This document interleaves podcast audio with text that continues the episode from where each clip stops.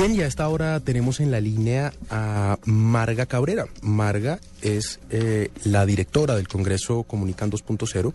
Es una persona que ha trabajado mucho el tema de escribir en Internet. Eh, de hecho, fue la coordinadora de un, eh, libro escrito por 40 especialistas que se llamó Escribir en Internet, Guía para los nuevos medios y las redes sociales. Y como en este tema nos ha gustado siempre en la nube, cuidar el lenguaje, y además apoyar la tecnología. Hoy la tenemos aquí invitada. Marga, buenas noches. Hola, buenas noches. Bueno, cuéntanos de qué se trató este Congreso Comunican 2.0. Vale, el Congreso está basado en lo que fue el libro de escribir para Internet. El libro me lo encargó la Fundeo, lo dirigió Mario Tascón, el, famoso periodista, y lo que hicimos fue intentar recopilar todas las cosas nuevas que hay en cuanto a la escritura en Internet. Desde un lado eh, cotidiano, podríamos decir, pues desde cualquier persona que utilice el correo electrónico, las redes sociales, eh, los móviles para, para hablar con, con el resto de personas.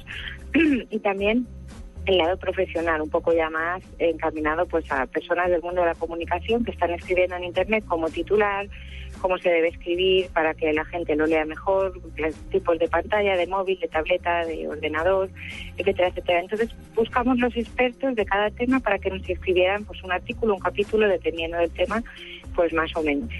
Y de ahí nació el Congreso. O sea, a partir de la presentación del libro pensamos que sería buena idea que estos mismos eh, escritores o autores pudieran contárnoslo en persona y por eso se, se convirtió en un Congreso. Bien, ¿y cuáles son los principales, digamos, consejos o las principales diferencias que señalan ustedes a la hora de escribir en Internet?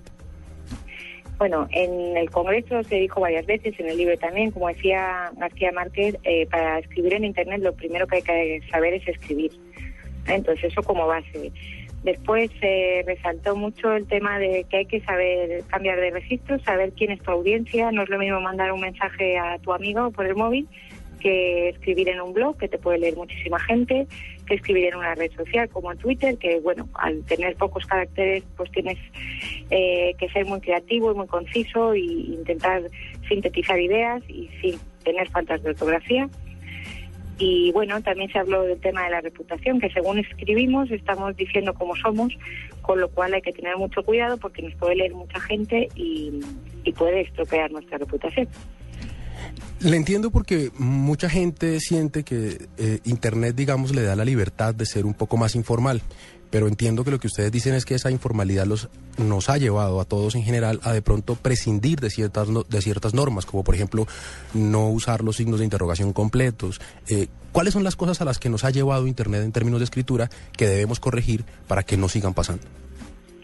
Bueno, realmente no se ha dicho que no se puedan utilizar los signos de, apertura de interrogación, sino que es una costumbre que estamos tomando, supongo que del inglés, y también porque lo que decía, al tener que acortar caracteres, pues es mucho más rápido. Si, si, por ejemplo, estamos escribiendo desde el celular, es mucho más rápido no poner el inicio de interrogación, y además que en cualquier celular yo creo que que, es más difícil, ¿no? Tienes que pulsar más rato o buscarlo en otro lado. Entonces intentamos hacerlo lo más rápido posible.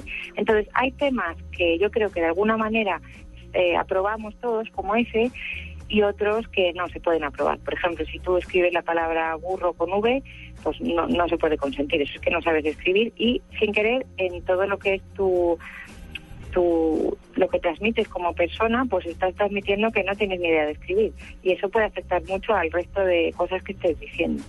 Entonces, bueno, unas cosas sí y otras cosas no. Por ejemplo, el tema de los emoticonos. De alguna manera de escribir no transmitimos, no nos ven la cara, no nos ven las manos y es difícil saber el estado de ánimo en el que estamos diciendo una broma, una ironía, etcétera, etcétera. Con lo cual, el uso de emoticonos, pues no es que esté permitido, es que hasta es aconsejable en ocasiones para pues un guiño, una sonrisa, etcétera, etcétera. Entonces hay cosas que no es que esté bien ni mal, sino que las estamos usando continuamente. Interesante eso de que recomendar un poco el uso de emoticones para que podamos darle un tono a las palabras que estamos diciendo y a, las frases que estamos transmitiendo. Muchos de nuestros oyentes, Marga, mm, eh, son personas que les gusta mucho la tecnología, eh, con cierta inclinación hacia, hacia los nuevos medios y seguramente muchos de nuestros lectores quieren, tienen o piensan hacer un blog eh, en un futuro cercano, si no es que ya lo tienen. Eh, consejos sencillos para personas comunes y corrientes que quieren escribir eh, un blog y que llegue a mucha gente y que sea bien recibido. Bueno, pues de este tema nos estuvo hablando Marilyn, que es experta en el tema de blogs. Lo que decía era que en principio te escribes un blog como para ti mismo, eh, más que pensando en el público, sino que sea algo que te, que te satisfaga a ti y que te llene.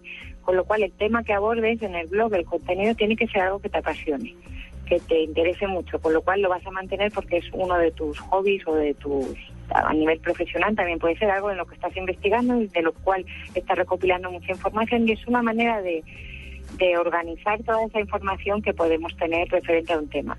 Luego también se recomendó, si lo empiezas, ser constante, ¿vale? E incluso unirlo a otras redes sociales, pues cada vez que hagas una entrada del blog, ponerlo en Twitter, eh, con el enlace, comentarlo en otras, en, pues no sé, a los amigos que tengas o en Facebook, etcétera, etcétera. Es decir, el tema de ser constante, del tema que el, el contenido que sea algo que te apasione y intentar revisar los textos para que lo que pongamos no vaya en contra nuestra. También se habló de textos cortos, de la importancia del titular, de poner lo más importante arriba y luego según baja la información, pues mm, porque leemos sobre todo al principio en, pantalla. Y bueno, hay un montón de recomendaciones. En breve estarán colgados los vídeos de todas las ponencias que lo podéis repasar también. ¿Dónde podemos ver esos vídeos?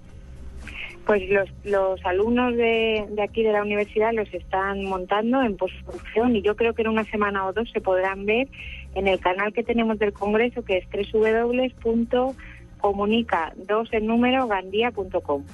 Y si no, más fácil, en Twitter se puede seguir arroba comunica y ahí pondrán los enlaces o irán comentando cada vez que suban contenidos, ponencias, vídeos, etcétera, etcétera.